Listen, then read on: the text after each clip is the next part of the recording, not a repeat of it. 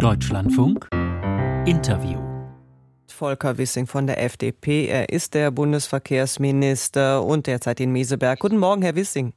Guten Morgen, ich grüße Sie. Haben Sie sich denn nun mit Kommissionspräsidentin von der Leyen gestern in Sachen E-Fuels geeinigt?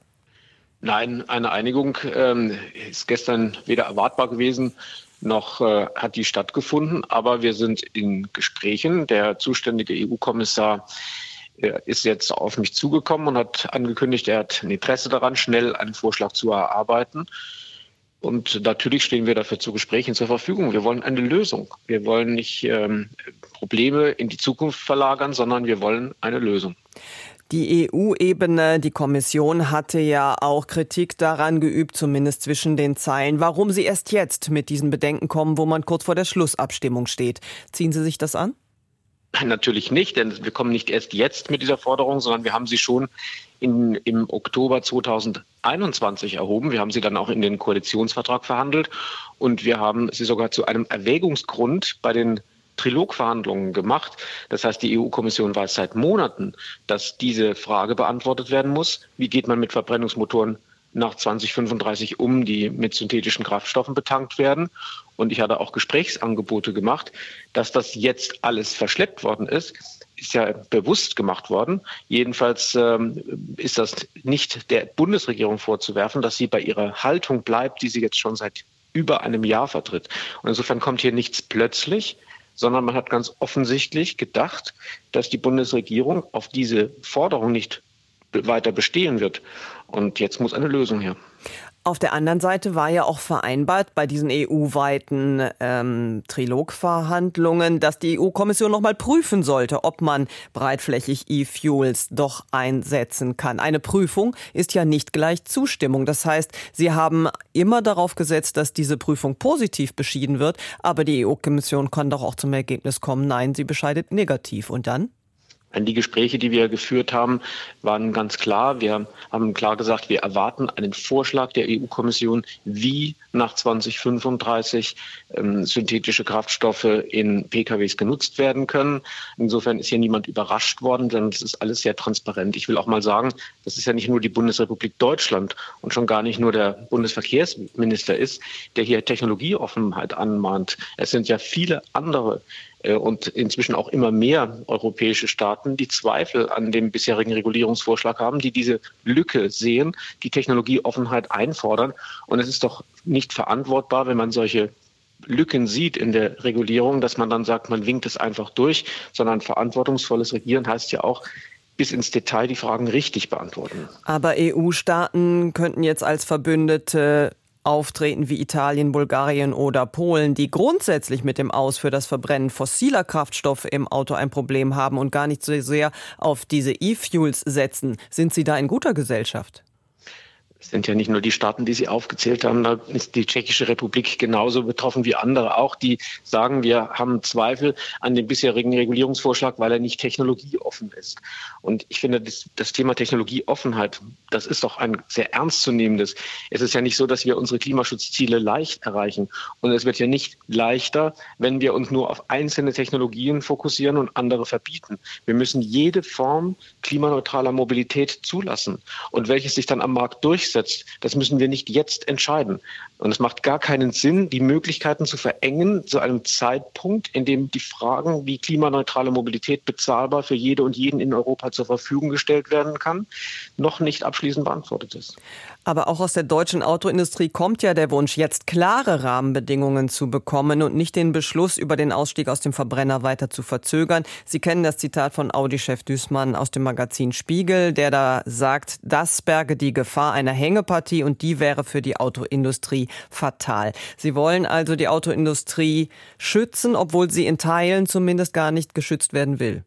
Nein, ich will das Klima schützen und ich will die Bevölkerung davor schützen, dass sie am Ende mit Mobilitätsangeboten äh, konfrontiert ist, die knapp sind und deswegen im Preis immer teurer werden. Darum geht es mir. Äh, was die Automobilindustrie sagt und was sie macht, muss ich selbst verantworten. Ich muss Regierungsentscheidungen verantworten, und zwar vor den Bürgerinnen und Bürgern. Es kann nicht am Ende so sein, dass wir äh, auf die Industrie hören oder auf nur einzelne Stimmen hören, sondern wir müssen die Interessen der Bevölkerung im Blick haben. Und die hat ein Interesse an Technologieoffenheit, weil nur im Wettbewerb sich günstige Preise herausbilden. Und das weiß jeder. Und diejenigen, die Verengung wollen, äh, die müssen sich natürlich immer dem Vorwurf aussetzen, wie am Ende das bezahlbar sein soll für jeden. Aber die allermeisten Experten sagen nicht nur Stichwort teuer, dass diese synthetischen Kraftstoffe auf absehbare Zeit immer teurer von der Entwicklung sein werden. Denn es ist ja auch so, wenn man Strom erzeugt, wird man feststellen, dass E-Autos heute schon über 70 Prozent an dieses Stroms auch tatsächlich im Wirkungsgrad auf die Straße bringt. Nur rund 15 Prozent der Energie kann man so bei E-Fuels auf die Straße bringen. Da sagen Experten, das ist ein Abstand, der sich auf absehbare Zeit nicht verringern wird. Warum halten Sie trotzdem daran fest, obwohl der Verbraucher hier eines nicht erwarten kann, nämlich preiswerte Kraftstoffe? Wenn die Experten, die das sagen, der Überzeugung sind, dass diese synthetischen Kraftstoffe sich am Markt nicht durchsetzen können, dann müssten sie dafür eintreten, dass es nicht verboten wird. Denn wenn es nicht marktfähig wird, dann kann es auch nicht kommen. Insofern ist das nicht überzeugend, weil wenn sich jemand hinstellt und sagt, synthetische Kraftstoffe sind nicht marktgerecht zu erzeugen und gleichzeitig sagt, deswegen muss man sie verbieten. Das macht doch gar keinen Sinn. Das, ist ein Widerspruch in sich. Also insofern, es gibt doch keinen Grund, etwas zu verbieten, das klimaneutrale Mobilität äh, ermöglicht. Und ob sich das am Markt durchsetzt, das werden die Verbraucherinnen und Verbraucher, die Bürgerinnen und Bürger entscheiden. Das muss aber nicht die Politik vorab entscheiden. Außerdem sagen diese Experten auch, derzeit nicht zu Marktpreisen.